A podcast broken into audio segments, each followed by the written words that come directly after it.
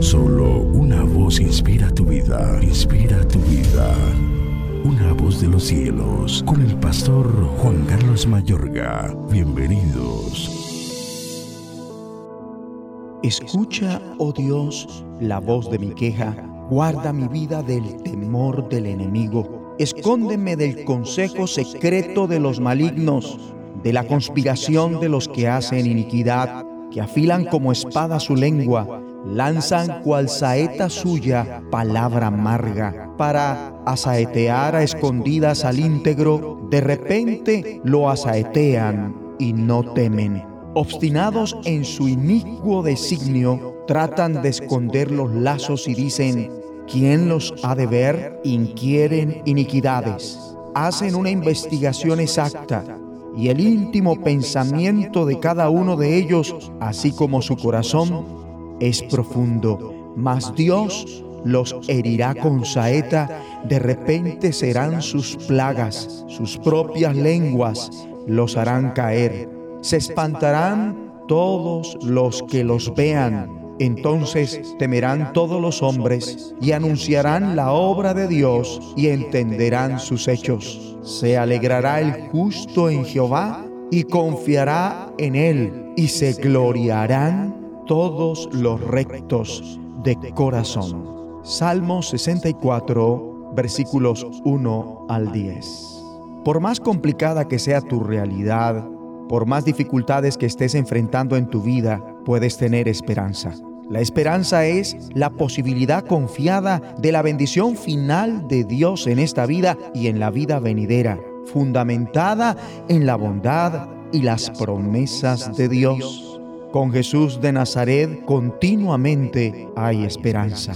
Pese a que se oiga y vea indicadores de tiempos difíciles como crisis en la iglesia, ministerios corruptos desenmascarados, el descenso drástico de la asistencia a la iglesia y que la asistencia a la iglesia vuelve a caer, y al mismo tiempo presenciemos los resultados de una sociedad que está tratando de descartar a Dios cómo se incrementa el divorcio y la unión libre y que se opte cada vez más con mayor facilidad por el suicidio que la industria pornográfica se potencie más y más, que haya más brujos y adivinos registrados, que ministros ordenados por el Señor, donde además de tener que afrontar momentos difíciles en nuestras propias vidas, hay que lidiar con la problemática nacional como la corrupción política, el terrorismo en todas sus expresiones, las protestas, la violencia, la inseguridad social, el AMPA, la rapiña, la extorsión, la guerra, el hambre, las plagas, en fin.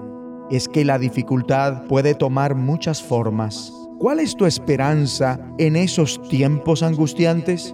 ¿Alguna vez o quizás ahora mismo te sientas aterrorizado por algo que estás enfrentando en tu vida? David enfrentó el temor del enemigo atravesó por situaciones en verdad angustiantes por la conspiración de los malvados, planes impíos y trampas. Con todo, ten por seguro que Dios vencerá sobre el mal. ¿Qué debes hacer cuando estás de cara ante dificultades semejantes? El Salmo de hoy nos dice qué hacer. Oremos a Dios. David ora. Escucha, oh Dios, la voz de mi queja. David le ruega a Dios, protégeme del temor del enemigo. No pierda la alegría. Bien lo dice David, se alegrará el justo en Jehová. Mejor dicho, que se regocijen en el Señor. Como afirma el apóstol Pablo, regocijaos en el Señor siempre. Otra vez digo, regocijaos. Esté unido al Señor. Dice el salmista, y confiarán en Él. Busquen refugio en Él, es decir, vuelen a Dios. No deje de alabar a Dios. Manda el salmista en medio de la situación y se gloriarán todos los rectos de corazón. Palabras más claras, que lo alaben todos los rectos de corazón. Mejor dicho, que la alabanza sea su hábito. Ora conmigo. Padre bueno, gracias porque pese a mi situación actual y la realidad que me rodea, Puedo estar plenamente convencido de la victoria final del bien sobre el mal y porque nunca estoy solo. Señor, con alegría te alabo en el nombre de Jesucristo. Amén. Una voz de los cielos, escúchanos, será de bendición para tu vida. bendición para tu vida.